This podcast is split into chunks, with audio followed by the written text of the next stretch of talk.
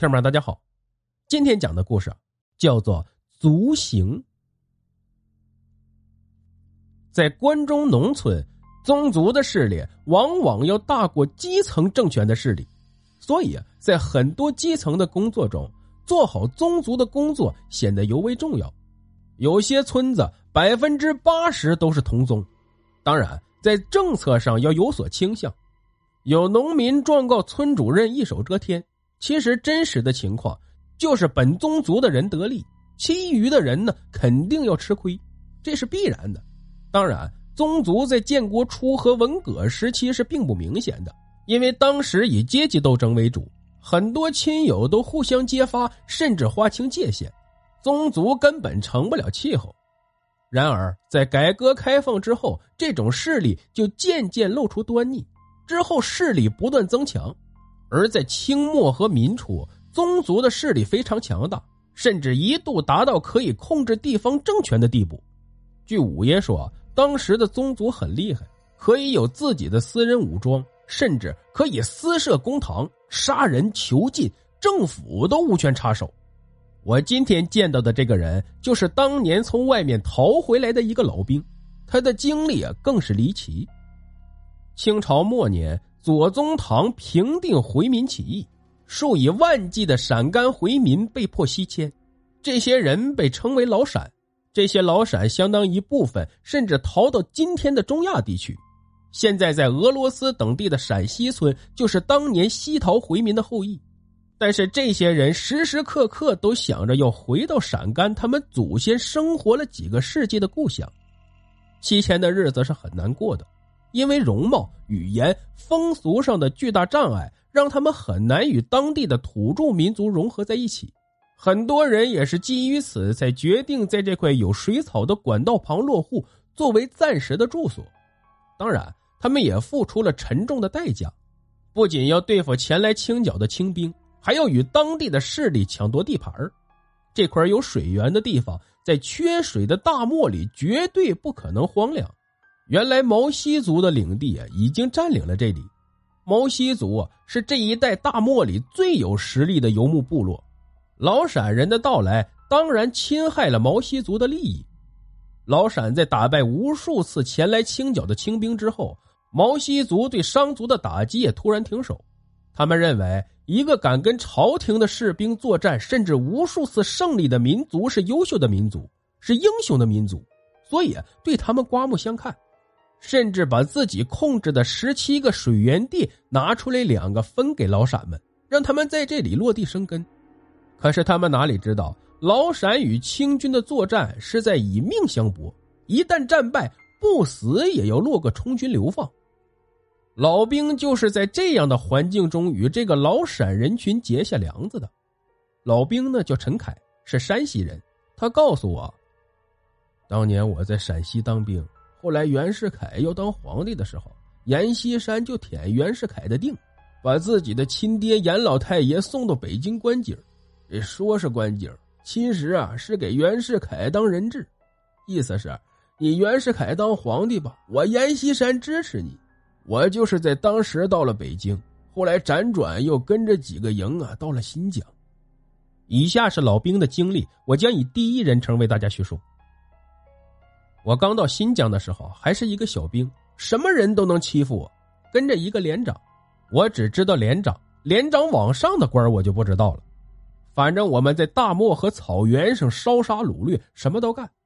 有一天，连长不知从哪儿弄来的一个消息，说是离我们驻地不远的地方有一个老陕村，那里的老陕很会做买卖，累积了大量的财宝。当晚。我们两个小兵就带着枪去了老陕村探路。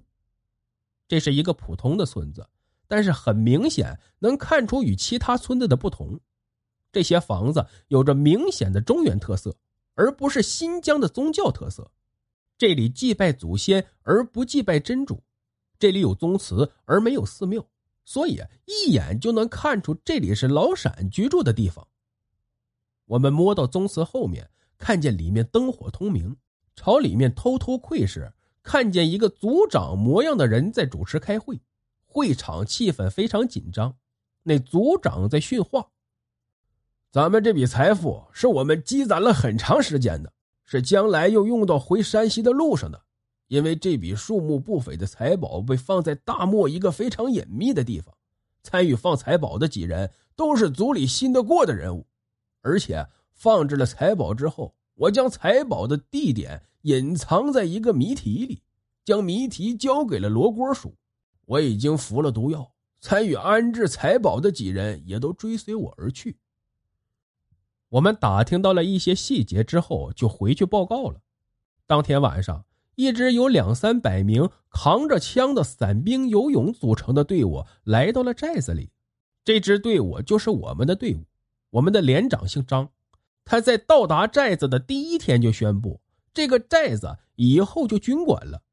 他带领士兵在寨子里转悠了三圈之后，终于决定把营帐驻扎在刚刚建成不久的宗祠里。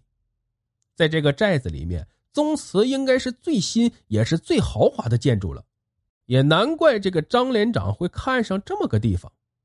当天晚上，张连长和我们兄弟们把从寨子里抢来的羊宰了不少，在宗祠门口架起了大锅炖起了羊肉，当然这锅也是抢来的。这是我们这次远征以来吃的最好的一次晚饭了，整个寨子被羊肉奇特的香味笼罩着。一种危机在这股浓郁的羊肉味中也散落开来。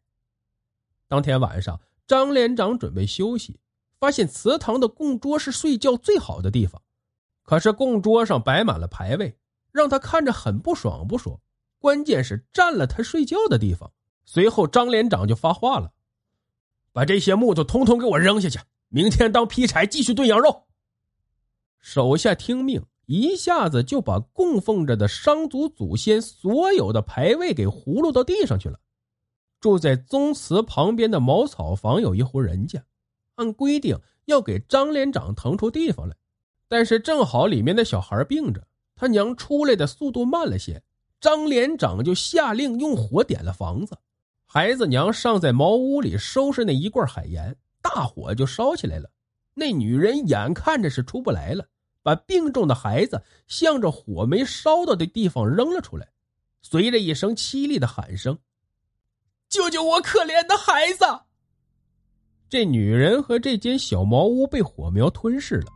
等到族人把他的遗骸从火里挖出来的时候，整个焦黑的身体缩小了一半。这个女人的死亡已经让族人愤怒至极，如今祖宗的灵位也被扫落于地。更是让他们的仇恨像火山一样爆发了。这晚，我们一干等人吃饱喝足，睡得正香，周围的族人却早已设好埋伏。寨子西方突然一声枪响，我们连忙拿起枪，衣服都顾不得穿好，向外奔去。走出祠堂不远，周围枪声乱成一团，我们自顾不暇，方向都辨不明确，就被射杀。不过半个时辰的时间。我们的兄弟死的死，伤的伤，其余九十余人，包括我和连长在内，被五花大绑押到祠堂。祠堂里灯火通明，族人祖先的牌位已经被重新安放。当我们被押上来之后，一个罗锅和所有在场族人的表情都变得阴森可怕。领头的张连长被推到中间的空地上，他胡乱穿着的衣服。因为被拉拽和捆绑，更是凌乱不堪。这时他完全没有了刚才的霸气，跪在地上缩成一团，磕头如捣蒜。各位爷，小的真，请各位爷饶命啊！饶命啊！涕泪俱下，周围人一看他这副怂样子，对他更加反感。有人不等他絮叨完，就已经在他身上显示拳脚了。众人打了一阵，罗锅两手一挥。众人停下，张连长在抬起头来的时候，脸上已经是五颜六色，分外出彩。如我族人灵位，烧杀我族人，死一百次也不为过。三段烧，然后消手。众人得令，开始在宗祠外面点起大火。几人将张连长抬起来，固定在一个特制的架子上，只将脚放在火里烧烤。空气中一片烤肉的焦糊味在羊肉味还没有散尽的宗祠周围弥漫开来，也不知道他吃下去的羊肉是否已经到了脚上。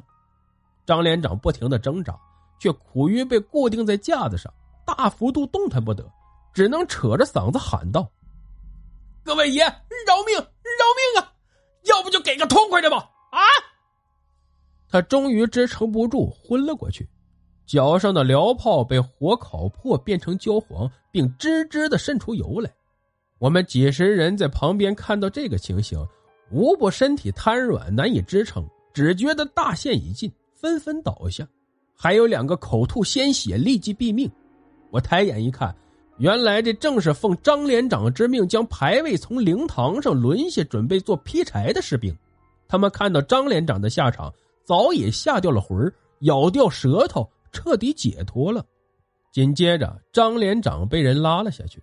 就关在祠堂后面的杂货间里，并有专人看守。那个罗锅又下一令，其余人等放到寨子东面的十六里营卫廊。所有被俘的人都吓得面如土色，纷纷告饶。这九十人被重新绑了个结实，押到十六里营，并排摆着。老陕人将两个咬舌自尽士兵的尸体放在一边，然后径自离开。不一会儿功夫。闻到血腥味的狼群便开始向这边移动了，随着狼嚎声的不断增加，声音更加明显。这群人知道自己马上就要葬身狼腹，不免齐声痛哭起来。因为哭声太大，狼群听见哭声反而慢下脚步，不敢贸然前来。这群人中间有一个始终面无表情，并没有表示出过分的恐惧，他就是山东大汉刘琼。刘琼用肩膀碰了碰旁边的我，说道：“陈凯子，别哭了，用嘴帮我把绳子咬开。”我哪里顾得上理他呀，自顾自的专心哭着。这刘琼猛地用头把我撞趴下，用自己的嘴尽最大的努力，很快解开了我的绳子。我当时就呆住了，竟然不敢相信这眼前的情景，因为生死转化太快。刘琼对着发愣的我说道。快帮我解开！发什么愣呢？我这才明白过来，赶紧给这人解了绳子。我正要给其他人解绳子，刘琼立刻制止我：“都解开，咱们谁也跑不了了，快走！”其余人都大喊大叫，咿咿呀呀，在临死前做着无谓的挣扎，也有央求我们解开绳子救命的。但是为了我们能够顺利逃出去，我只能咬咬牙，奋身离开。我们两人朝着前方一路土洞狂奔而去，这是一处安全的藏身地。张连长带我们来的时候，就在这里躲避狼群的追击。这个土洞离狼群所在的地方并不太远，所以啊，我能明显的听到自己兄弟们遭遇狼群时候的凄惨叫声。大约半个时辰的功夫，声音开始减弱，直到听到骨头被咬碎的声音和偶尔的一两声狼嚎。狼群吃饱后离开了，两个人战战兢兢的挨过了一个晚上，在天快亮的时候，我们才敢慢慢探出头来，但是又不敢贸然的出来活动，只好在山洞里面来回走动，活动一下紧张僵硬的筋骨。我们走在山洞里面，发现里面倒是挺深，于是起了兴致，因为实在没有事情做，越往里面越黑，什么都看不见。必须要摸着脚蹭着地才能慢慢的往里面移动，幸好这个洞只有一条通道，一旦遭遇了岔口，非死在这里不可。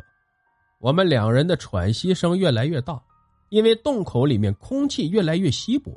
我说道：“老刘，咱们还是别进去了吧，我快憋死了，这里面味道也不好闻呢。”刘琼不理我，继续往前探，我根本不想往里面走。但是也害怕和刘琼分开之后自己没办法活下去，所以很矛盾的跟在他后面摸索的前进，步伐犹犹豫豫的。